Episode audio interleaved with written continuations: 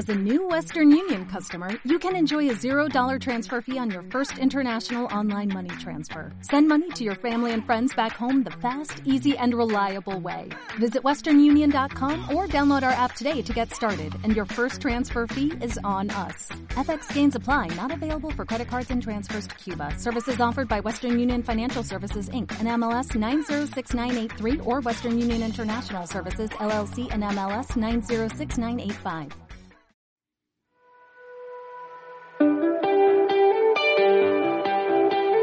Emprender es una tarea tan apasionante como dura. A veces puedes perder la perspectiva y la soledad con la que convive el emprendimiento no ayuda, ¿verdad? Bienvenida a Girl Boss, el podcast de Prende, donde cada semana trataremos temas que te ayudarán a crecer y a impulsar tu negocio para que marques la diferencia explotando todo tu potencial. A los mandos, María Barbasán y Belén Sanz. Comenzamos.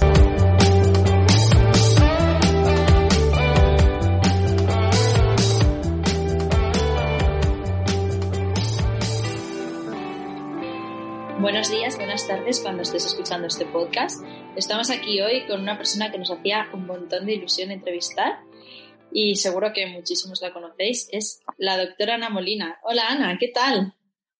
Hola las dos. Bueno, si a vosotros hacía ilusión, imagínate a mí, que ahora os contaré, pero me estáis en mi vida, vamos, a diario. Me acuerdo mucho de vosotras porque habéis tenido mucho que ver en que yo me esté haciendo, bueno, haya comenzado este camino del emprendimiento. Uh, nos tienes que contar eso, ¿eh? Porque, bueno, Ana eh, es eso, doctora Ana Molina en Instagram y, y, bueno, es la dermatóloga más conocida, yo creo, de...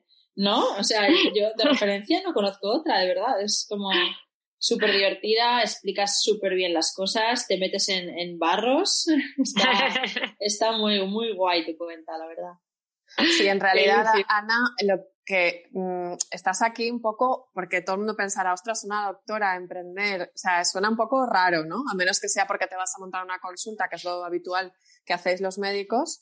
Eh, suena raro. Y de hecho a mí misma me pasó. O sea, eh, yo grabé hace poquito un podcast con Ana Ferrer de, de arquitectura Q4. Ay, Ana, qué maravillosa es. Sí, es una pasada, yo me lo pasé súper bien en ese podcast. Y, y entonces me, no sé, está hablando de gente, no sé cómo salió el tema y, y saliste tú. Y, ay, qué bonita es Ana, cómo me gusta. Y le dije, jo, es una de esas personas que me fliparía eh, hacerle un podcast, pero es que, o sea, no veo cómo encajarla, ¿sabes? No, no, la, no la veo en comprende. Y me dice, pero ¿cómo que no? Pero si está emprendiendo, yo, ¿cómo? Y entonces ya me empecé a fijar y vi que estabas en un coworking y tal, y dije, bueno, bueno, pues que venga y que nos lo cuente, porque, bueno, ahí hay una parte toda de, como de, de cambio y de reinvención que es súper interesante. Sí, sí, estoy haciendo un camino, ya te digo, en parte gracias a vosotras, a todo lo que aprendí y a la gente que conocí eh, cuando fui a Womprende, que, que efectivamente lo has dicho perfectamente. En mi profesión, eh, pues eso, ahora yo, por ejemplo, estoy emprendiendo, estoy en un coworking y es verdad que, pues eso, cuando llegué al coworking, las, las que te reciben me dijeron, bueno, Mm, te vamos a poner en contacto con un montón de emprendedores como tú, de tu ámbito, no te preocupes, vas a conocer un montón de gente, ya verás, esto es maravilloso de todo. Y me dicen, ¿a qué te dedicas? Y digo, pues soy médico. Y le cambió la cara, o sea, pues pues no me ha vuelto a decir nada. O sea, yo creo que miran hacia otro lado cuando aparezco por allí, porque es verdad que no ha pisado un médico un coworking en su vida. es verdad que, en mi ámbito, los médicos que emprenden efectivamente es para montar una consulta privada. Entonces, emprender siendo médico, aparte de que no tenemos ninguna formación en ese ámbito eh, y tampoco hay una tradición porque en medicina está todo muy hecho, ¿sabes? Eh, terminas la carrera, todo el mundo sabe lo que tienes que hacer, que es preparar el MIR, terminas el MIR, tienes tu trabajo durante cuatro años, pero normalmente ya te están buscando en otros centros. Eh, nunca, yo nunca he tenido que hacer un currículum, ni siquiera, o sea, yo, ni, ni mis compañeros ni yo jamás hemos tenido que buscar trabajo como tal, ¿no? O sea, es raro que tengas que andar por ahí normalmente te buscan a ti. es como un mundo. ¿Y cómo, Entonces, bueno, perdona María, ¿cómo, has llegado un poco a esto? Porque si tú vienes de, de pues una disciplina más como la dermatología, que es una de las más cañeras que hay, eh, pues como alguien que en principio es una estudiante brillante, que, que, sé que vienes de una familia de ciencia porque tu padre era, era, paleontólogo, ¿no? ¡Jo! ¡Qué nivel! sí, sí, yo te conozco mucho. Tu hermana también es una conocida psiquiatra. eh, ¿cómo de repente dejas esa especie de, parte con tanto peso de, arraigo, de pues, el background que tienes y la tradición familiar, para de repente meterte en este loco mundo del emprendimiento? Pues, eh, pues hombre, todo bien, efectivamente, lo has dicho perfecto. Vengo de una familia en la que creo que no hay un solo emprendedor. Eh, es más, yo desde pequeñita, mi padre me decía siempre, bueno, si teníamos un tío lejano y mi padre siempre me lo ponía de ejemplo de, fíjate, fíjate tu tío, cómo, fíjate, ya, ya, se ha, ya le ha ido mal el negocio. Es que no hay que emprender. O sea, no solo no eran emprendedores, sino que además todos los días me recordaban la importancia de que yo tenía que tener mi nómina, mi sueldo fijo, estudiar mi carrera y que lo de emprender era una locura que, que estaba destinado al fracaso más absoluto.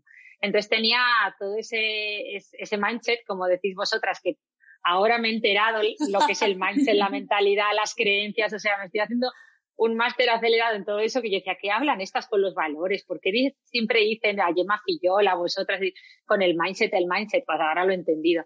Pero bueno, el caso es que, que tengo ese background de todo familia de científicos, eh, y bueno, yo quería, yo siempre me gustaba mucho leer, escribir, yo quería hacer periodismo o, dedicarme a la escritura, pero bueno, a mi familia me dijeron que, mejor otra cosa, algo más de ciencias, algo, y bueno, pues terminé en medicina porque dije, fíjate el razonamiento que yo hice. Dije, bueno, pues entonces voy a ir, tampoco me importaba conocer el ser humano, me parecía un tema muy interesante dije, bueno, pues conozco el ser humano, me, eh, investigo en los telómeros o me crionizo o lo que sea para vivir más años y luego ya hago lo que quiera hacer, lo que realmente me gusta. Imagínate el planteamiento tan descabellado y tan naif de una chica de 16, 17 años que no tiene ni idea de la vida.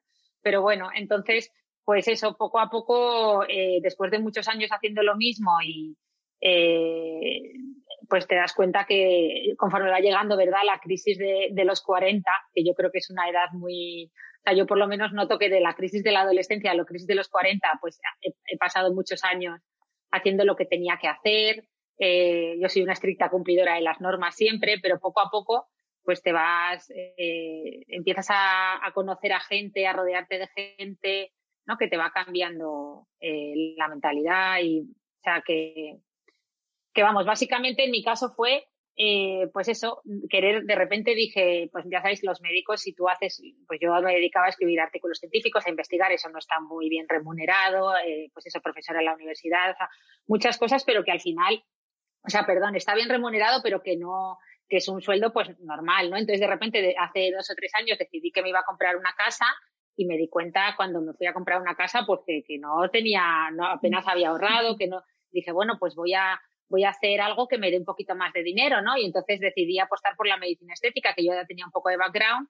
Y, nada, y al empezar en medicina estética, pues una amiga mía me, abrió una cuenta de Instagram para un poco atraer clientes a la, consulta. Al principio la llevaba ella, que era periodista, pero luego poco a poco yo la asumí como un poco más que como una herramienta de marketing, que es lo que ella ponía, ¿no? De pídete en consultanos, pues yo empecé a transformarla, a transformarla en una herramienta de divulgación. Y a raíz de ahí, pues viene un poco todo. Empiezas a, cambiar un poco la gente con la que te rodeas, porque, o sea, mucha gente que quiere emprender, ¿verdad? Tienes, tienes en mente lo de, mm, o sea, que yo, por ejemplo, yo sabía que no quería hacer, yo tenía muy claro que lo que estaba haciendo no me hacía feliz, no me gustaba, pero no sabía para dónde tirar, que es lo que le tiene que pasar a mucha gente, ¿no? Tú no sabes exactamente ni cuál es realmente tu talento, ni cuál es tu pasión, estás más perdido, tampoco tienes tiempo para planteártelo porque llevas un ritmo de vida, ¿verdad? Estás metido en esa rueda. Y entonces, eh, pues eso, al, eh, o sea, en mi caso la medicina estética fue mi plan B, que ha sido el puente a lo que ahora estoy haciendo, que ya, ¿no? Y que me apasiona más y que estoy intentando sacar adelante, que es el tema de la divulgación y una serie de cosas de formación que estoy intentando crear pero que, que muchas veces hay, eh, simplemente se trata de actuar, ¿no? De hacer algo diferente a, a lo que estás haciendo y de moverte. Eso. De moverte, total. Y, el año pasado, cuando viniste a, a Emprende, tú ya, ya tenías todo esto en mente, ya ibas por ese camino o estabas todavía empezando? Eh, cuando fui a Emprende era el final de, o sea, yo a raíz de meterme en la medicina estética, eh, pues, pues ahí es verdad que abrí unas nuevas puertas a mi vida y empecé a trabajar como una loca, pues, pero por cuenta ajena, ¿no? Pues todo lo que, o sea, la, medicina estética fue unido a la cuenta de Instagram, eso empezó a crecer, de repente la consulta se llenó de gente, empezaron a llamarme de, de todos lados, también gracias a las redes, que ya sabéis que son un altavoz enorme. Entonces empezaron a llamarme para dar charlas, a trabajar, pues, ¿por qué no montas un máster? Bueno, muchos trabajos por cuenta ajena que yo en ese momento de mi vida y con una mentalidad eh, sin nada de preparación dije a todo que sí. Entonces 2018 y 2019 fueron dos años muy, muy duros, vamos, de, pues de todas las crisis que cuenta la gente, pues así estaba yo, o sea, de, trabajar mañana, tarde, noche, fines de semana, llegué a tomar pastillas para dormir porque ya no, o sea, es, inviable llevar la vida que yo llevaba. Eh, y, y, justo a finales de 2019 yo había empezado a plantearme un cambio. Eh, me acuerdo un viaje de ya, de, me acuerdo de estar yendo una vez a dar un, o sea, un viernes que lo típico, llevaba una vida tan acelerada que tenía que dar un taller, me acuerdo en Vigo, desde Madrid, me quedé dormida obviamente porque ya una vida agotamiento. Entonces perdí el ave, o no, perdí el avión, me vine corriendo a casa, cogí un coche, me fui hasta Vigo, eh, terminó el taller que estuve allí todo el día trabajando a las 12 de la noche y me tenía que coger otro, o sea, me, y me tuve que volver el, el, coche de noche porque al día siguiente volví a trabajar. O sea, llevaba una vida que esto no se lo contaba a nadie. Y me acuerdo que en ese, en ese viaje, que me habría quedado dormida, yo a veces digo, Dios mío, me habría matado, menuda barbaridad hice. Eh, no sé por qué, escuchando a Cristina Mitre, que yo ya la había conocido por el tema redes, me había entrevistado en su podcast, ya, éramos medio amigas, ella entrevistaba o la entrevistaba Charuca. Y no sé por qué me, me, dio buen rollo Charuca y me, y me puse su podcast durante ese viaje toda la noche. Tú imagínate reventada conduciendo desde Galicia hasta Madrid. Y, y Charuca nombraba mucho Womprende. Yo creo que era uno de los, me escuché siete o ocho golpes, uno era con Ana Albiol y nombraba mucho Womprende. Y me acuerdo que en ese momento, aparte de que me ayudó a que para nada, o sea, para nada me quedé dormida, todo a lo contrario, iba conduciendo como una loca, en plan, ¿sabes cuando te estalla la cabeza una y otra vez? Porque vas oyendo cosas que para vosotras seguramente ahora son súper normales, pero para una mentalidad como la mía, de cero emprendedora, pero que en el fondo tiene el gusanillo, pues bueno. Y entonces ya dije, pues yo voy a ir a Emprende y nada, un mes después me apunté y allí estaba. Entonces, y a raíz de Emprende conocí a Sol Aguirre, conocí a las Papiroga que ahora están aquí al lado y ahora son un poco mi entorno trampolín, desayuno con ellas eh, os conozco a vosotras, o sea, que poco a poco el, me ha ido llevando a, a cosas muy bonitas. Sí, es que nosotros siempre lo decimos que es súper importante rodearse bien. El otro día María dio una charla y, y, justamente yo no sabía que lo iba a decir esto, pero me pareció brillante. María, te lo digo ahora, que no, te lo había Ya no se había dado tiempo a hablarlo. que dijo, dijo que, que, que, hay una frase que dice lo de si quieres eh, llegar más rápido, ve sola, pero si quieres llegar más lejos, ve acompañada. Más o menos es así, ¿no? Eh, y, y, María dijo que no estaba de acuerdo con eso, que realmente, eh, tanto para ir más rápido y más lejos, siempre es mejor ir, ir bien acompañada. Yo creo que sí. Es sí, que ¿no? lo creo profundamente. Y, y en cuanto a lo que has dicho, yo creo que en el emprendimiento se puede sufrir mucho y tal, pero pasan muchas cosas guays. O sea, pasan muchas cosas motivantes. De, conoces a gente, de repente estás teniendo una conversación súper interesante, de repente escuchas un podcast y te hace una bombilla clean. O sea, son cosas que no te pasan, ¿no? En el, en, en el ejercicio de una profesión así por, por cuenta ajena. Y supongo que eso lo habrás notado mucho, ¿no, Ana? O sea, el, el, estar constantemente como alerta, con ideas, con cosas por hacer, cosas que quieres implementar y no llegas, pero llegarás y las apuntas y no sé qué, ¿no? Bueno, mira, sí, mira aquí mi libreta que la tengo llena, mira. Ideas, o sea, me lo he puesto, digo, por si acaso a, algo me sirve para... Pero sí, sí, estoy todo el rato enganchada a un podcast eh, y sabes la clave también, y yo creo que esto es muy importante y por eso es tan importante vuestra labor eh, fíjate que yo, mi ex, que también justo en esta crisis laboral, pues obviamente me quedé también sin pareja, ¿no? Porque es imposible llevar todo para adelante. El pobre me mandó a tomar viento. Pero eh, fíjate que él era súper emprendedor. O sea, él, de hecho, se, siempre discutíamos, ¿no? Cuando hablábamos de tener hijos y todo, yo siempre, él me, él me decía, pues yo quiero que mi hijo emprenda. Y yo le decía, bueno, bueno, yo, o sea, como que yo defendía el, el ¿no? Eh, todo lo contrario, ¿no? Mi mentalidad un poco más arcaica. Y, o sea, que yo siempre he tenido cerca en el, emprendimiento con él, pero el hecho de que sean mujeres, es decir, el hecho que de repente tú eh, pases de no tener ningún referente en tu entorno cercano, que todas mis compañeras de trabajo hagan lo mismo que yo, no se planteen nada más allá, sino, oye, pues ir a trabajar en un hospital y de repente pasar a relacionarte, pues que eh, conozco a Boticaria en una charla, nos hacemos amigas, de repente otra de tus amigas es Cristina Mitre, desayunas con Sol Aguirre, cenas con las Papiroga, vas a Prende, te escribes con Ana Albiol, pues al final todo eso y el hecho de que sean mujeres, que yo creo que eso es muy importante, que te pongas el podcast de Charuca para ir, que escuches vuestro podcast por la tarde, pues eso, quieras que no, eh, eh, es mucho más importante porque en mujeres, pues oye, ahora hay un movimiento brutal, o por lo menos a mí me lo parece porque estoy metida y entre vosotras, extraordinaria, las de Liderate, un montón de gente, pues, pero eh, yo lo, hay mucha gente que no lo conoce. O sea, entonces, el hecho de que haya tanta mujer ahora emprendiendo, compartiendo tu conocimiento, que, que puedas tener un referente online, que digo yo, que te puedas poner un podcast de Noé Gil o unos, o sea, cualquier cosa, es que eso es lo que tú dices, es que te estalla la cabeza continuamente. Sí. Además es que hay mucha gente que, que no, no, solo no lo conoce, sino que, que no lo entiende mucho porque eh, hacemos una, una, comunidad de mujeres. Y dices, ¿pero qué más dará? ¿Por qué no pueden ser emprendedores hombres también?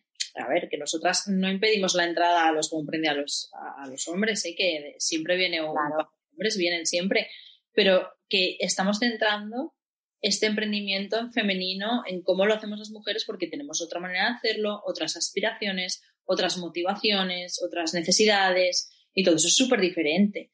Entonces, en entornos emprendedores es súper difícil encontrar esas necesidades solventadas. O sea, tanto Belén como yo que hemos estado en una aceleradora de empresas, es que es que no, ¿sabes? Es que es completamente diferente. Es, otro rollo, no tiene nada que ver, es otra cosa. Es que es un emprendimiento bajo otro paradigma completamente distinto. O sea, es, mm. el, el, mundo startupero está construido bajo el paradigma masculino y de los inversores y de... Eh, no tienen nada que ver, es como si hubieran dos mundos totalmente separados que no tienen, en la mayor parte de las veces, ni siquiera tienen visibilidad uno del otro.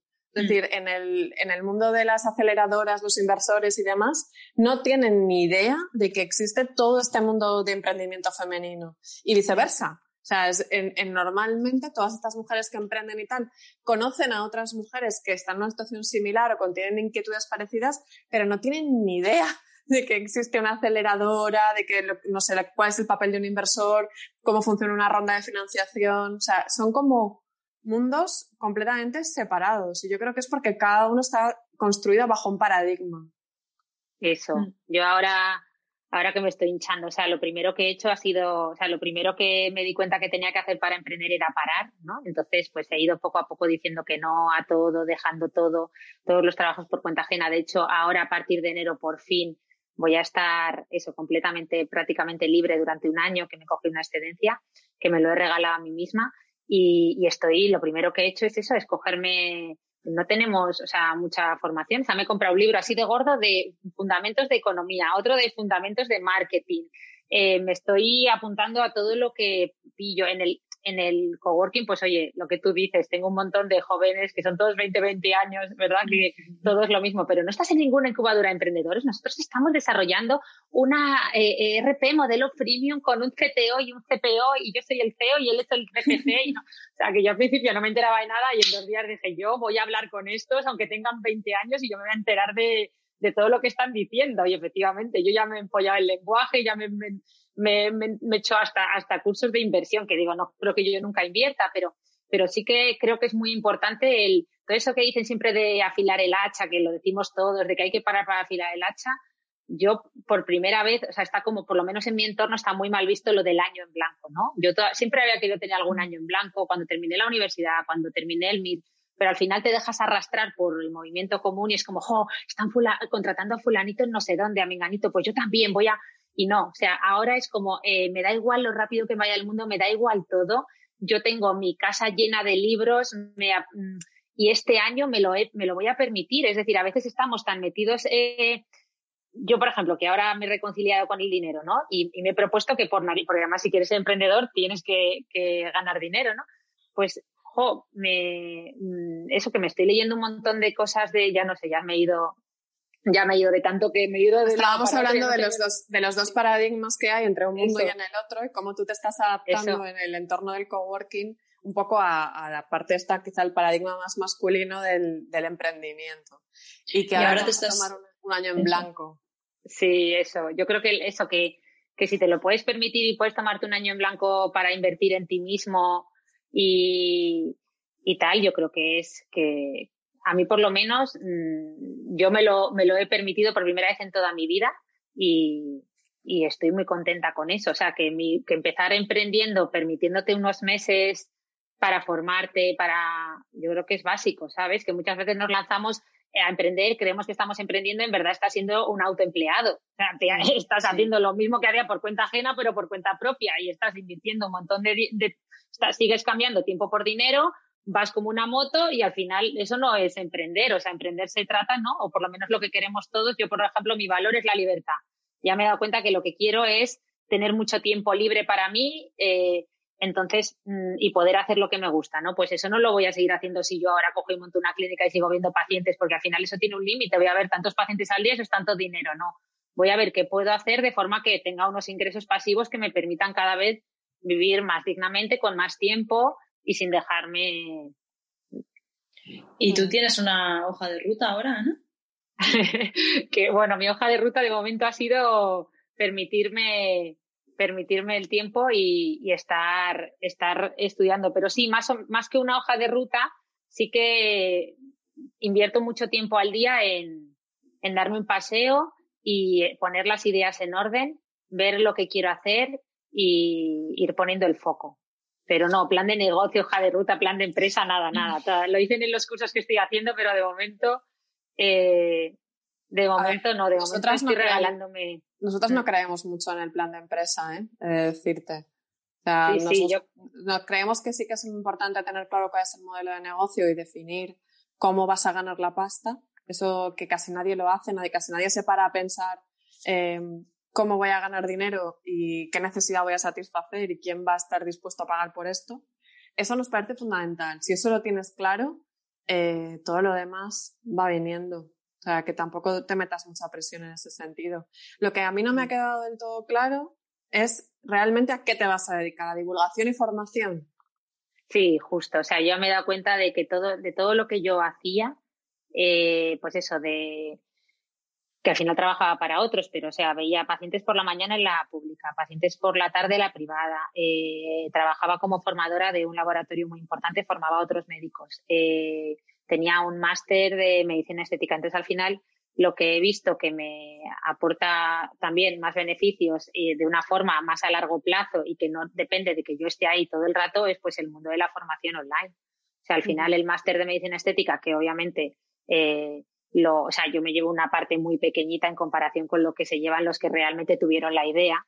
En este caso, pues, o sea, a mí es lo que me, me, ha, me ha, permitido poder dejar ahora mismo todo lo demás, eh, tener un colchón económico, unos ingresos pasivos y poder. Entonces, yo creo que, que quizás sí apostar, o sea, mi idea es apostar un poco por eso, por la formación y, luego la divulgación, claro. Y la verdad es que hay un, un, gran nicho ahí, ¿no? En realidad, de, tu campo es eh, a nivel profesional, pero también a nivel usuario, incluso falta mucha formación eh, y mucho conocimiento de, nuestra propia piel y de lo que se puede y no se puede hacer y de todo esto. Yo creo que ahí hay una gran oportunidad. Sí, sí, no, y aparte que me gusta que yo la divulgación y la docencia, lo que es leer cosas, aprender cosas para luego contarlas a los demás, o sea, eso es lo que yo, yo me paso el día leyendo, o sea que ahí es donde quería ir yo. O sea, es que no es solamente el hecho de que te guste divulgar, sino que, y que haya eh, un nicho, como dice María, sino es que yo creo que tú lo haces de una manera que es especialmente atractiva. Es decir, yo he de confesar que, que cuando entro en Instagram y aparece tu cuenta, es, me aparece casi siempre de las primeras. Y es porque... ¡Ay, qué ilusión! Si tengo, no, es verdad, si tengo dos o tres delante, eh, siempre voy a hacer clic a la tuya, porque siempre, siempre me da buen rollo. ¿Sabes? Siempre me cambia el mood del día. O sea, puedo estar medio chof, medio agobiada o medio, no sé, es como, eh, tienes la capacidad de hacer que no solo que la gente sonría y se divierta, sino de, a mí al menos me ha sacado a veces de mi propio, de mi propia burbuja de mal rollo, de, de decir, jo, pero si es que esto realmente es una tontería, o sea, si hay un mundo ahí fuera enorme, ¿sabes? Eh, y yo creo que eso es súper valioso, la, la, habilidad que tienes para, para, sacar esa sonrisa divulgando. O sea, es que es, que es lo, lo más complicado, ¿no? ¿Eso te sale de natural? Claro, no, no, fíjate qué curioso que me digas esto, porque eso es lo que me dice todo el mundo. El otro día no sé quién me lo decía, una compañera me decía, sí, tú es que eh, como transmites tan buen rollo eh, en lo que cuentas, eh, a mí me gusta tu cuenta porque es muy optimista. Yo no me había dado ni cuenta, porque fíjate, toda, la, toda esta cuenta nació en un momento en el que yo estaba 24 horas al día quejándome, amargada, trabajando mañana y noche, durmiendo fatal, eh, bueno, cuando un poco exploté, ¿no? Eh, eh, y entonces, fíjate que efectivamente debe ser mi talento y me debe gustar tanto y debo disfrutar tanto que todo eso no se transmitía a la cuenta, porque todo el mundo me dice lo mismo, qué buen rollo, qué optimismo, que pues precisamente por eso, pues porque me gusta y porque disfruto, disfruto haciéndolo. Entonces yo creo que hay que, que tirar, que tirar por ahí. Y, y luego, y luego eso a mí, por ejemplo, me está ayudando mucho también el hecho de, o sea, a poder tomarme este año y poder replantearme el hecho de, del minimalismo. Yo hace unos años hice un cambio cuando aún no estaba tan, tan de moda Maricondo ni todo esto, hace pues ya ahora 8 o 10 años, que yo sí que decidí simplificar, empezar a simplificar mi vida y eso sí que es lo que también me permite, es decir, si yo ahora tuviera unos gastos Mm, tuviera, o sea, yo he ido tomando una serie de decisiones, pues cuando me tuve que comprar la casa, bueno, pues para que me voy a comprar un casoplón, me compro una casa pequeñita, eh, para que voy a estar eh, pues teniendo un montón de gastos fijos y cosas que, eh, pues que me quitan libertad si a lo mejor no las necesito, ¿no? Entonces el hecho de haber reducido y no necesitar tanto, pues me permite ahora pues eso como mi primer valor es tener tiempo libre y para dedicarme a mí, pues eso también lo he conseguido gracias a, que muchas veces veo a compañeros míos que se están metiendo en una rueda de vida, ¿sabes? De ayer quedé con una compañera que tiene 10 años menos que yo, un coche de no sé cuántos mil euros, o sea, digo, qué necesidad, ¿no? Si aún estás, o sea, que a veces nos...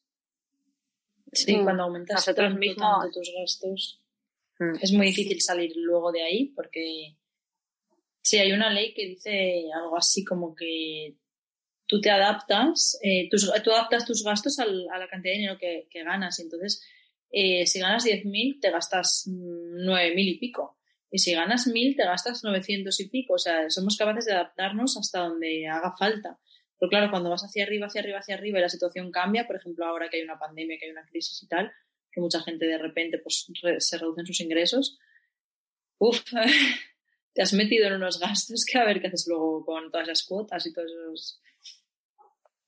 Claro, claro, por eso, por eso te digo que a mí me ha ayudado muchísimo el, el hecho de tener muy poquitas cosas, pues yo, por ejemplo, en el momento que estaba en pleno auge de cuando estaba a tope, que ganaba un montón de dinero, miro para atrás y digo, Dios mío, pero si es que a lo mejor estoy ahorrando más ahora. Es decir, estaba facturando una barbaridad, tenía no sé cuántos trabajos, pero tenía una persona que, que venía aquí a limpiar todos los días, me hacía la comida porque era imposible iba en taxi de un lado a otro, me dejaba no sé cuánto dinero en taxi comiendo fuera. Cuando compraba un regalo era como, dame lo que sea, que tengo un minuto para. Entonces, eh, muchas veces llevas un descontrol de vida que cuando tú te sientas de verdad, o sea, yo recomiendo a todo el mundo, yo es que como nunca lo había hecho, vosotras sí que tenéis todas estas cosas, claro, vosotras las tenéis más que, que decir que estáis hablando con, con una persona que está empezando, o sea, que, pero sí que yo creo que es muy importante eso, sentarte, bajarte un Excel, una plantilla, lo primero, ¿no? De gastos, de, de lo que quieres ganar, o sea, todo ese ejercicio que a vosotros parece muy básico, pero claro, yo lo he empezado a hacer hace poco, eh, es muy importante. No te creas que es tan básico, ¿eh? Hay muchísimas emprendedoras que le tienen un miedo al Excel, vamos, que no te puedes imaginar. o sea, eh, hay gente que está vendiendo producto que no sabe si, si eso es rentable o no es rentable porque no se ha parado a hacer un escandallo de lo que le cuesta fabricar eso. ¿Sabes? Y lo está vendiendo por debajo de lo que tendría que estar vendiendo. O sea, casos así conocemos muchísimos.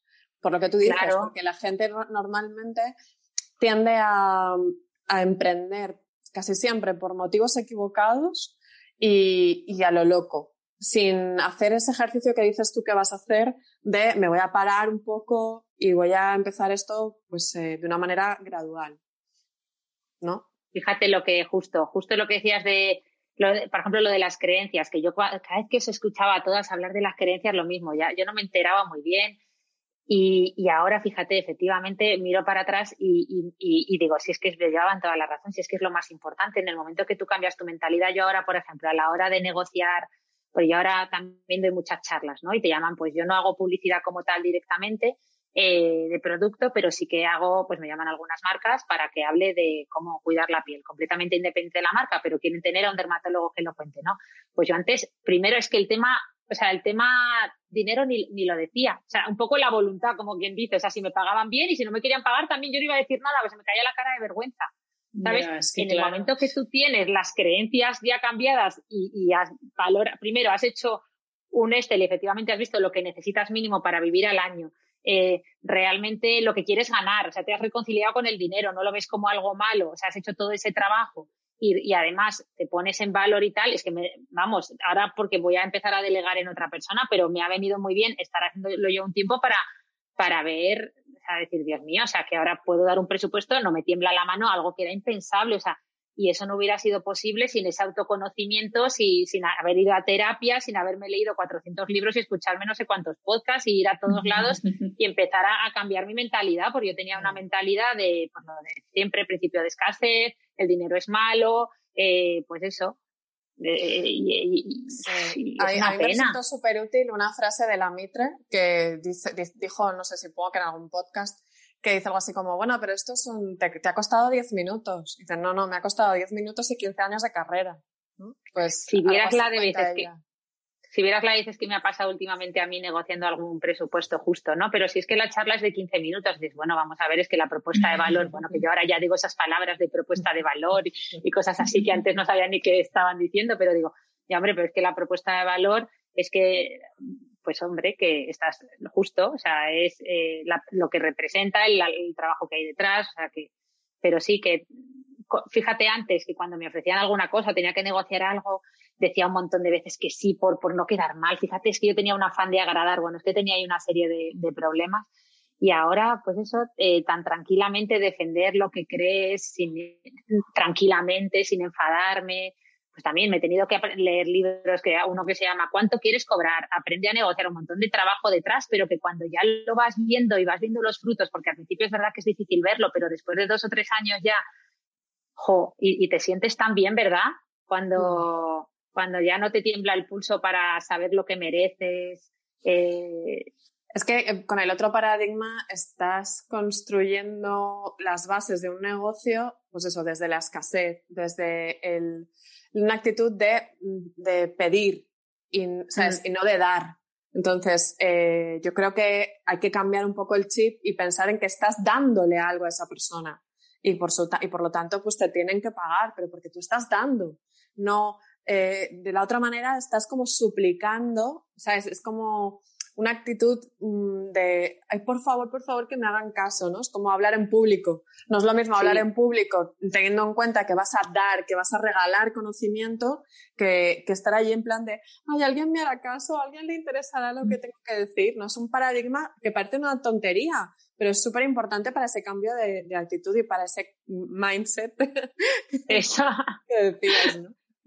Sí, pero que te das cuenta que, o sea, que es, que, que, hay que espabilar también. O sea, que yo animo a todo el mundo, yo que he sido una persona, pues eso, que, que hay gente, o sea, en general todos eh, hay que confiar en la gente y todos somos muy buenos, pero ahora que miro para atrás y miro todos los líos en los que me he metido y todo, o sea, que también la gente, oye, pues si tú no lo, o sea, que si tú no lo, o sea, si ese es el valor que tú te pones, pues ellos encantados. Quiere decir que si tu valor es nada, si te regalas, pues ellos encantados de que te regales. Quiere decir que hay muy poquita gente que me haya encontrado el camino que ha dicho, no, oye, tú me estás diciendo esto, pero es que nosotros pensamos que esto vale esto y te vamos a dar mucho más, ¿no? Al final, el mundo de la empresa también, es decir, que, que hay que, o sea, espabila uno o nadie lo va, lo va a hacer por ti. Yo ahora miro para atrás y intento no pensarlo, pero me siento muy tonta de, de todo lo que, de todo lo que, lo mal que he hecho las cosas. No, pero yo creo que, que muchas, o sea, la mayoría empezamos desde ese punto, Ana. O sea, mm. la mayoría al principio te llaman y dices que sí y no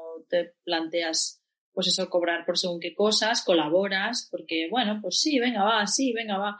Y al final eh, es verdad que en algunas ocasiones igual lo has hecho convencida, otras ocasiones han sido un poco, ay, venga, no le vamos a decir que no ahora ya después de habernos cruzado siete mails, venga, pues tal. Pero creo que todos pasamos por ahí, muy poca gente seguro que, que empieza en el camino correcto. O sea, uf, hay que tener una, una mentalidad muy trabajada desde el principio para, para poder empezar, pues eso, poniendo esto por delante, ¿no? Primero esto y luego Es verdad. Ya, pero es que eso si no lo mamas desde casa o no te lo enseñan en la escuela, María, es que... No, y en la escuela no te lo enseñan, con lo cual o tus padres te han inculcado eso, que yo creo que es, complicado, es difícil que tus padres te hayan inculcado eso. Hay que ser de una No, y en mi caso... En mi caso, una profesión muy de servir, muy de ayudar a los demás, muy de agradar, para como, no sé yo, pero yo creo que a las mujeres también, o por lo menos a mí me han educado muy en el, en el también en el agradar, etcétera. Mira, además mi hermana que siempre, mi hermana que es psiquiatra siempre me decía una cosa, me decía Ana, en el momento que tú haces mm, tres favores seguidos a alguien, eso ya deja de, ya dejan de verlo como un favor, ya empiezan a verlo como una obligación, ¿sabes? Y, y es así, o sea, hay que tener también mucho cuidado con todo lo que hacemos gratis, todo lo que hacemos como favor, porque es que se valora menos. O sea, es que a la gente le gusta tratar con profesionales que tienen las cosas claras, que saben dar valor a su trabajo, lo valoramos más. O sea que, es verdad que. bueno, pues vamos a cambiar un poquito de tema, porque tú vienes de un mundo eh, que evidentemente para lo que tú vas a hacer, que es divulgar o formar eh, lo que es la parte más core, la tienes clara, pero luego toda la serie, toda la cantidad de conocimiento que está relacionado con eso, como hablábamos, pues un poco cambiar el mindset con respecto a la pasta, eh, tener claro cómo funciona un Excel eh, y toda la parte de, soft skills o de habilidades blandas, pues que también son súper importantes en el emprendimiento. de todo esto, cómo, porque estoy segura de que, siendo que te vas a hacer, te has comprado un tocho de, has dicho, de finanzas y tal, algo habrás hecho, ¿no? Sí, sí, estoy, eh, estoy leyendo, sobre, sobre, todo estoy leyendo muchísimo eso de economía, finanzas, marketing, muchísimo, que fíjate que yo no, no entendía ningún concepto de marketing. Eh, y te vas dando cuenta que fíjate que a todos nos hay una cosa muy básica que leía el otro día y es verdad, todos, todos sabemos perfectamente cómo gastar dinero pero no, no, tenemos, no sabemos muy bien cómo ganarlo, o sea, no lo tenemos tan claro, ¿no? Y, te vas dando cuenta, en eso me está ayudando mucho el coworking y también todos los eventos que organizan, etcétera. Y, el otro día hablando con los, con los que comparto oficina, que ya ves tú, tienen 20, 23 o 25 años tendrán, que yo me partía, pero me daban envidia porque le digo, bueno, lo típico cuando conoces a alguien, ¿no? ¿Y tú qué has estudiado tal? Bueno, pues yo medicina y vosotros, pues nosotros hemos estudiado liderazgo, emprendimiento e innovación. Digo, perdona, ¿eso es una carrera? Sí, sí, es una carrera, todo ofendido, es una carrera universitaria, eh, pero es una carrera completamente diferente, en la que solo pasas de curso y a prueba si eres capaz de eh, facturar, o sea, montar eh, negocios con tus compañeros o tú solo que facturen mínimo 15.000 euros anuales. no hay exámenes, sino que esos son tus exámenes. incluso entre nosotros, pues si un compañero no va a clase, no hace las cosas bien, no, o sea, podemos incluso expulsar compañeros de la carrera, no sé qué. Bueno, yo me, yo me estaba quedando, entonces me hizo plantearme, por un lado me dieron mucha envidia de, qué rabia que estos tienen ya, el mindset ya viene de serie, pero luego, y, por un lado decía, jo, si yo hubiera estudiado esto me iría mucho mejor, pero no lo sé, porque luego hablándolo con mi hermana que es psiquiatra me dijo, ya Ana, pero el hecho de también, ¿no? Haber estudiado, o que tampoco perdamos el norte eh, y también valoremos el esfuerzo, eh, la o sea, que no sé qué opináis vosotras, pero a mí me hizo darle mucho al coco.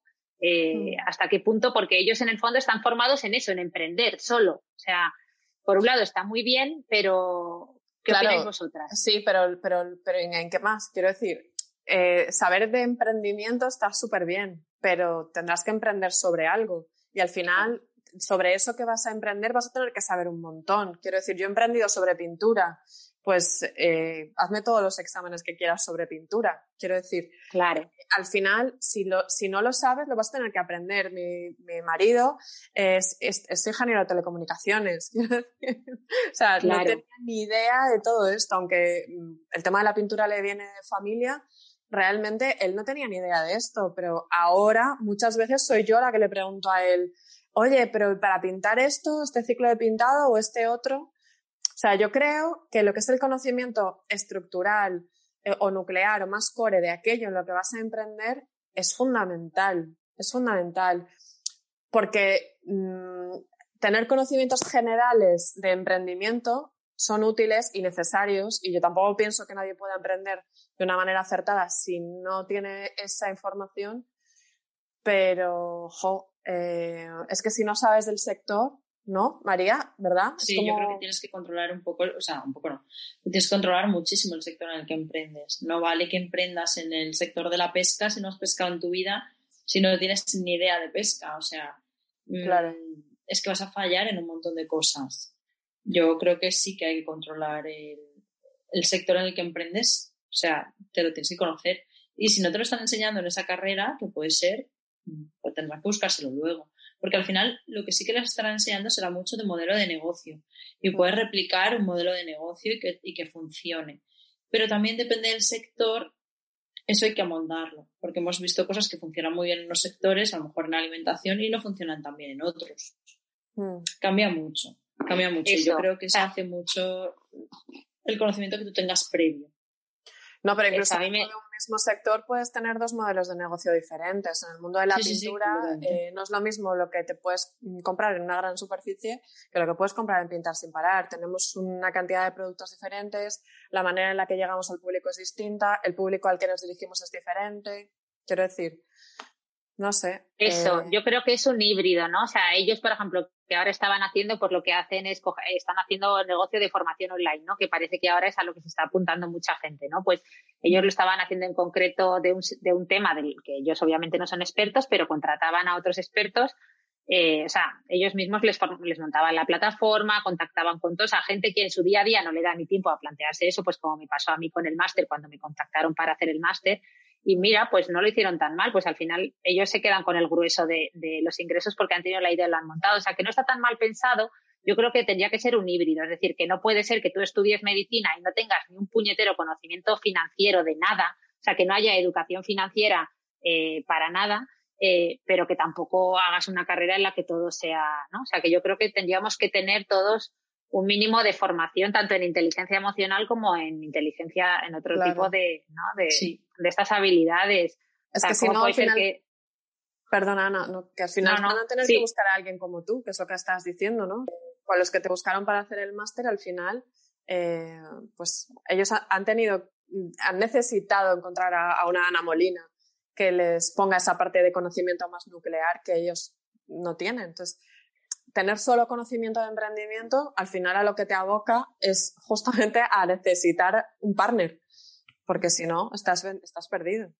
Claro, pero han salido mucho mejor parados que tú. Es decir, tú Sí, con tus sí. cero conocimientos en finanzas y tu mundo tan limitadito a- y tu estricto cumplimiento de las normas, pues al final a lo mejor has puesto los conocimientos de ese máster, pero te estás quedando con, no voy a decir el porcentaje, pero un mínimo comparado. Entonces, claro, tiene, te da que pensar, ¿no? Y, y Sí, sí, como el que escribe mayor- un libro, ¿no? Que al final la Claro, lo editorial es la que mismo. se lleva, es la que conoce el Justo. sector.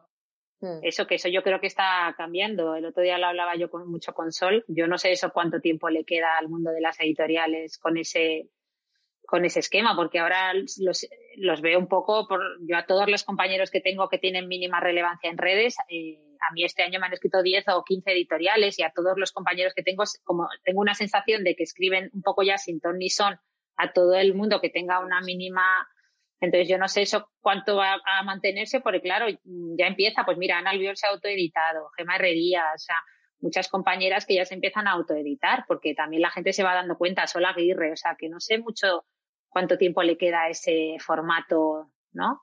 Tendrá que para la cambiar. gente que tiene una marca personal fuerte, como la puedes tener tú, Ana o, o- o Sol, no les sirve de nada la editorial. ¿Para qué te sirve una editorial si la promoción te la estás haciendo tú? La editorial le sirve a la persona que quiere escribir un libro pero no lo conoce nadie. No quiere exponerse, no quiere tener redes sociales, no le apetece hacerse a sí mismo la promoción, entonces me sirve una editorial. Pero claro, es que aquí está pasando al revés, es que la editorial te va a buscar a ti por tu notoriedad, porque sabe que se va a vender solo y que no tienen que hacer nada. Pues que entonces para eso no hace falta que me busques, porque yo ya me edito. Claro, de todas claro. maneras, Por- yo creo que es un modelo que va a pasar un poco como ha pasado con la prensa, eh, con, la, con la mayor parte de los medios de comunicación, que Mm. se han tenido un poco que reinventar, sobre todo los, los, los de la prensa online, que ahora, pues, Sí. eh, para leerte la mayor parte de las noticias necesitas pagar una suscripción. Han tenido un poco que reinventar su modelo de negocio porque no, con la publicidad no, no era sostenible, ¿no? Eh, porque ahora ya te puedes informar en casi cualquier parte. Con la irrupción de los blogs, eh, bueno, yo ya soy muy mayor. Esto sí, claro. Somos de la misma quinta. No, yo creo que soy más mayor, Ana. Pero María es una pipiola. Pero bueno. eh, con la irrupción de los blogs sí que hay un, también un, cambio de paradigma que hoy parece que es la palabra estrella eh, con todo esto. Yo creo que con el tema de las editoriales está pasando un poco lo mismo. Es decir, em, están trabajando bajo un modelo que está obsoleto y que, como tú estás diciendo, cada vez más la gente se está dando cuenta que no necesita ese modelo. Y aunque no te conozca ni Dios, quiero decir, es que ¿para qué vas a apoyarte en una, em, no sé, en una editorial que luego, según dicen, que no lo sé, eh, tampoco te hace mucha promoción? Entonces, mm, si realmente quieres vender, vas a tener que acabar haciéndote tú la promoción. Entonces, eh, yo creo que las propias editoriales deben de ser ya conscientes de que ese modelo tiene el tiempo contado. Sí, sí, no, hombre, está claro que lo del tema de trabajar la marca personal eh, es lo más importante. El otro día tenía yo esta discusión porque quedé con otra compañera que tiene mucha presencia en redes y yo quedamos con un compañero que no, pues que es completamente pues esta, esta mentalidad de yo no quiero estar en ese mundo, eh, no quiero saber nada, al final eso, pues eso es una falta de intimidad brutal, al fin, y empezó un poco el debate, ¿no? Y yo decía, pues es que al final yo creo que es eso lo que hablamos siempre, vas a terminar estando, ¿no? Eh, mejor estarlo, estar bien y, sabiendo, o sea, y eligiendo tú lo que compartes y cómo lo compartes y, y, aportando valor. O sea, yo, yo a mí es de, lo, de las mejores decisiones que he tomado nunca. es una súper herramienta para llegar a la gente y para darte a conocer y también no es una pérdida de intimidad en tanto en cuanto tú no quieres que lo sea. O sea, tú no hace falta que cuentes si tienes pareja, si no, si tienes hijos, si no dónde vives, ni siquiera tienes que decir en qué ciudad pero es Que se, se, confunde marca personal con exposición pública. O sea, es marca mm, personal, tenemos todos. Todos. O sea, tengas redes sociales o no tengas redes sociales, todo el mundo tiene una marca personal, porque todo el mundo... Qué buena esa reflexión. Es que es verdad, todo el mundo provoca una imagen o sea, en los demás, eh, mm. tú proyectas algo en los demás, por lo tanto, todos tenemos marca personal. Ahora bien, lo que hay que hacer es gestionarla, porque si no la gestionas, puede ser que cuando alguien busque información sobre ti, se encuentre algo que no te gusta. Sea, yo recuerdo hace muchísimos años, cuando empezó todo esto de las redes sociales, yo estuve muchísimo tiempo divulgando entre, trabajaba en una consultora tecnológica y divulgaba a pequeñas empresas para que se metieran en este mundo.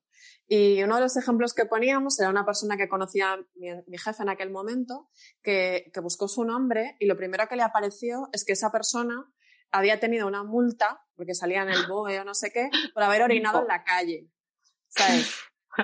Imagínate, claro, o sea, yo no quiero, si, si puedes, primero, no creo que vaya a tener nunca una multa por ese motivo, pero imagínate que alguna vez... que te da ahí.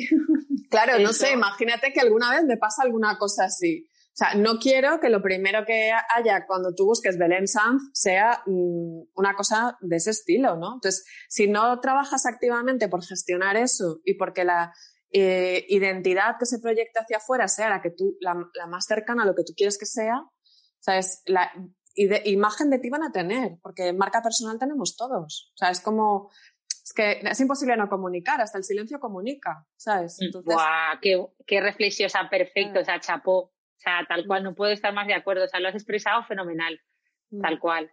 Por eso es verdad que si tú te has molestado y en, en hacer entrevistas a la prensa. Mira, eso se lo pregunté yo, por ejemplo, en Comprende a Eli, la periodista que nos dio la charla sobre, porque yo tenía muchas dudas de, jo, pues al final yo decía, llega un día, me nombra Cristina Mitre en su podcast y, y pues tiene, notaba yo que tenía mucha más visibilidad, ¿no? Que a lo mejor estar, eh, pues eso, apareciendo en, en, prensa, etcétera, pero no, ella ya nos explicó la importancia, o sea, la diferencia entre, bueno, ser figura de referencia, la visibilidad, que me gustó mucho cómo no, nos lo explicó. Pero es lo que tú dices, si tú te molestas y cuando pones tu nombre aparecen cosas que tú has elegido, pues a lo mejor tu cuenta de Instagram o tu blog, eh, pues al final todo eso va a llenar los primeros puestos y la multa pues aparece en la página 10. claro. Pero claro, Sí, es súper importante. Mm. Sí, lo que tenemos que hacer es gestionarlo. O sea, es que ese es el problema. La gente no lo gestiona, pero gestionarlo no significa que tengas que tener una exhibición pública que no puedas controlar. O sea, yo tengo mi cuenta personal y tengo mi cuenta de trabajo. Y, y esa también la cuenta de OnePrende que lleva María. Pero en, realidad, eh, yo en mi cuenta personal cuento lo que me da la gana. Y saco a mi hijo cuando lo quiero sacar y como lo quiero sacar, o bueno, más bien cuando él quiere pero eh, realmente yo no me considero súper expuesta porque mm, no sé, creo que, que es, es, fácil eh, mostrar aquello que tú consideras que debes de, mostrar, ¿no? Que al principio hay muchas dudas, sobre todo cuando estás empezando en todo esto, siempre es como, ay, debería decir esto, no debería decirlo. Mm. Pero porque también le damos demasiada importancia a lo que pasa en redes sociales, porque pensamos que los demás eh, se están fijando en nosotros de una manera que no se fija, en realidad. Claro, claro. Si es que todo el mundo va a lo suyo. Y, yo creo y luego que tú puedes, tú puedes decidir mucho. El otro día yo llegó un momento que colapsé en el sentido de que yo ya, pues lo típico, ya me ha empezado a aparecer el más 99, que ya no te da ya los mensajes a los que no puedes contestar, eso se va acumulando, ya tienes que asumir que no puedes llegar a todo y estuve leyendo mucho sobre ese tema y bueno, es verdad que todos nos gusta y a mí especialmente sigo apostando por ello, el tener una comunidad, eh, pues eso, interaccionar mucho con la gente que te sigue, intentar conocerlos porque es maravilloso. Pero bueno, hay mucha gente que opta por tener simplemente una audiencia, es decir, que tú tengas unas redes sociales potentes, pues hay gente que opta por simplemente interaccionar muy poco, pero generar muy buen contenido y tener una audiencia en vez de tener una comunidad. Y no es un modelo mejor ni peor. O sea, que parece que hay que tener una comunidad y mostrar y dar un poquito de ti siempre. No tiene por qué. Si tú eres, pues eso, quieres mostrar mucho menos, no puedes interaccionar, pues oye, generas una audiencia, pues como un medio de comunicación más muchas veces. Hmm. O sea que. Sí. Yo sigo a muchísima gente que no se expone prácticamente nada y me interesa su hmm. contenido. ¿Sabes? Eso. Eh, sí. realmente, es que además generar una comunidad implica mucho trabajo claro. No somos conscientes, pero yo a María se lo digo muy, muy a menudo esto. pero es que... Eh, es que es un trabajo. Es, un es verdad, es que es un, trabajo. Mm. Sí, sí, sí, A tiempo y aparte, eso, y que no es fácil de, no es fácil delegarlo. Yo ahora que el otro día, eso, pues yo ahora estoy con la palabra, ya sé que mi gran reto para este año es la palabra delegar y, estoy intentando superar esa, pues eso, eh, esa resistencia que tenemos todos y empezar a delegar porque eh, obviamente me está sobrepasando eh, todo, pues, eh, pues eso, eh, es una de las cosas más difíciles de delegar las redes sociales. Y sobre todo si es una comunidad más que una audiencia. Si es una audiencia no hay problema. Un gestor de contenido. Pero una comunidad es muy complicado porque al final es como una parte de ti, ¿no? Es como darle tu móvil a alguien para que te conteste el WhatsApp. Pues hombre, Uf, desconfiar. Y es, más difícil todavía cuando esa comunidad lleva tu nombre. Sí, claro. No es lo mismo gestionar la comunidad de la otra Ana Molina que la mm. de Precio Sea, ¿sabes? O Pintar sin parar. ¿Sabes? Claro. Que en realidad es un nombre de una empresa, ¿no? Por decirlo de alguna mm. manera. Entonces, no, mm, cuando lleva tu propio nombre con tu nombre y tu apellido, yo creo que es mucho más difícil. Porque la gente espera hablar contigo. Sí, no, no, y encima un contenido, quiere decir que nosotros para colmo divulgar y tener redes sociales como médico, pues está sujeto, o sea, al código deontológico médico, es decir, nosotros tenemos un código con el que actúas en el hospital, que es siempre actuar en beneficio del paciente, etcétera, que luego tienes que mantener aunque sea en redes, no por ser redes es diferente. Entonces, pues ahora, por ejemplo, se está intentando regular, hay muchas iniciativas por parte del Colegio de Médicos, de, diferentes sociedades, pues para que no se hagan sorteos de tratamientos estéticos, que es una locura sortear un tratamiento estético en Instagram pues es una locura, es como si sorteas una apendicectomía. Es decir, tendrá que estar indicado, claro, voy a sortear una operación de apéndice. Pues es lo mismo que sortear un tratamiento de Botox, ¿no? Porque al final tendrá que estar indicado a la persona que le va a tocar, tendrá que estar indicado que se pueda realizar eso. O, bueno, muchas cosas que, que están pasando y que, claro, que por, como va muchísimo más rápida la tecnología y todo lo que estamos viviendo, esta revolución digital, que, la burocracia y toda la legislación, pues obviamente es difícil. Pero, sí, porque además tú también te encontrarás con mogollón de consultas y demás, ¿no? Sí, muchas veces muchas cosas que he dicho, o sea, primero el miedo a equivocarte, a hacer las cosas que, o sea, a publicar algún contenido, pues que te, que no esté suficientemente. Yo sí que soy muy obsesiva con eso, pero luego también eso, el, eh, eso, el miedo a contestar yo muchas veces por privado y decir, bueno, esto le estoy dando una asesoría hasta qué punto esto se, está regulado. Es decir, al final no deja de ser una consulta médica, ¿sabes? Entonces ahora lo hago menos. Antes sí que es que me llegaban, pues eso, auténtico. Y yo además contestaba porque al principio, pues eso, tienes muchas ganas de, interaccionar con la gente y digo, Dios mío, pues es que estoy haciendo una consulta online y esto es atraer, o sea, esto no puede ser, esto tiene que estar, es decir, que, sea el canal que sea, mm, al final no deja de ser un asesoramiento médico que hay que valorar muy bien. Claro, sí, sí. No, eso es complicado. A mí que también me llegan muchas consultas. Eh, es, es, es difícil, la verdad. Todo lo que son preguntas con un trasfondo técnico, y eso que ya ves, yo hablo de pintura, ¿eh? que no es medicina, que es algo mucho más heavy. Eh, claro. También es, es, muy agotador, por lo menos desde mi punto de vista, porque te implicas personalmente mucho, ¿no? Para dar la respuesta, para que realmente esa persona se quede contenta y realmente le soluciones el problema. Y es mucho, para mí es mucho más difícil que si tienes a esa persona delante. O sea, hacerlo telemáticamente, no sé si tú piensas igual. Me parece muchísimo más difícil que, tenerla delante.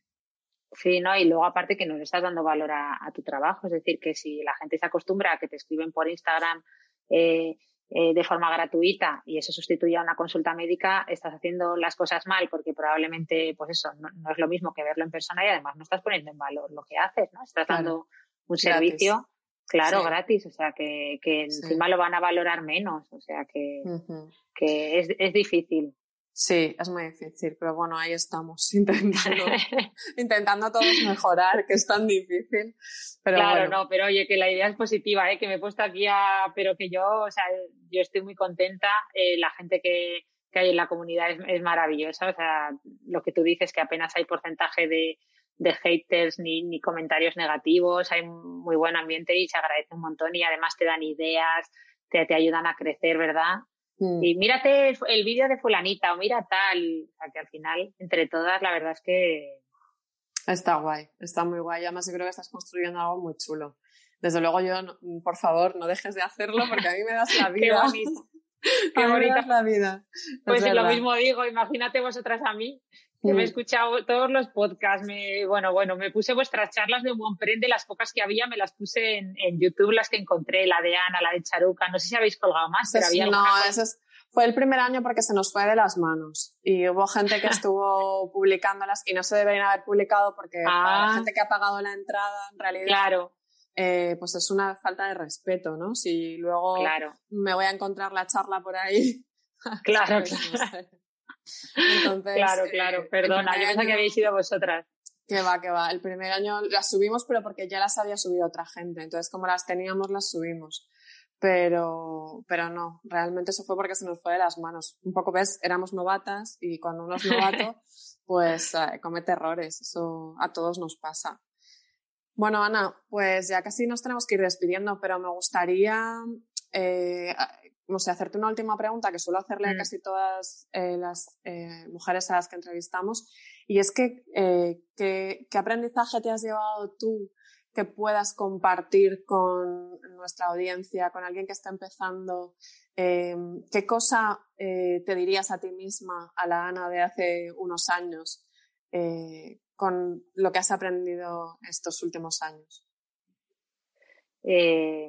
Pues eso, la, importancia de, la libertad, de que al final eh, la felicidad no está ni en el ganar más dinero, ni en llenar tu ego con un montón de seguidores, ni, en agradar a los demás, o sea, está en, eso, en, la libertad de, o sea, que el éxito es la libertad de hacer lo que realmente quieres hacer y poder elegir, ¿no? Entonces, que, que no, que todo el mundo se apueste por, por un poco el autoconocimiento, la reflexión personal, que se permitan, que se den tiempo, que no pasa nada por parar, si no saben hacia dónde ir y, y que apuesten por, que inviertan en sí mismos, va a ser la mejor inversión que pueden hacer, invertir todo el dinero del mundo, lo que haga falta en, en su formación, en su crecimiento personal y, y, a partir de ahí, y bueno, y luego empezar a, ejecutar, pero eso que se den el, el valor de ser, de permitirse ser libres un poco más. Mm. Pues súper importante, sí, la verdad. Eh, bueno, yo creo que también para quien tenga ese valor, ¿no? Porque quizá muchos de los que emprendemos sí lo tenemos, pero puede ser que haya gente que no tenga tanta necesidad de, libertad y a lo mejor valore pues más el ganar pasta. O sea, yo conozco mm. a alguien en concreto que le dijo una vez a su padre, eh, papá, ¿qué tengo que hacer para ganar mucho dinero? Y le dijo, estudiar no sé qué. Y lo estudió y efectivamente ahora tiene muchísimo dinero. Entonces, cada cual tiene, tiene un valor, pero la verdad es que yo lo comparto contigo y me parece súper importante. Yo creo que ahora no volvería tampoco atrás y no podría renunciar a, a esto después de, de estar aquí. Pues nada, Ana, ha sido un placer estar contigo este ratito y, bueno, espero que dentro de un tiempo podamos volver a hablar y que nos cuentes qué ha pasado después de este tiempo en blanco, que yo no creo que vaya a ser en blanco, y, a ver cómo, cómo ha cambiado tu vida. muchas gracias a vosotras, gracias por inspirarme tanto, por haberme ayudado tanto, por haber sido una herramienta tan valiosa en, en mi cambio personal. Estoy eternamente agradecida. La palabra comprende la tengo aquí en la mente escrita. Gracias por ser mujeres que nos habéis inspirado a las demás, eh, a las que no teníamos para nada esta mentalidad. De verdad, seguir haciendo esta labor, seguir con el podcast, seguir apostando por esto, porque de verdad ayudáis un montón a gente de todo tipo y, es una labor importantísima. Así que de verdad, gracias a las dos. De Muchas gracias. Nos vas a poner rojas. un besito. Chao. Un beso.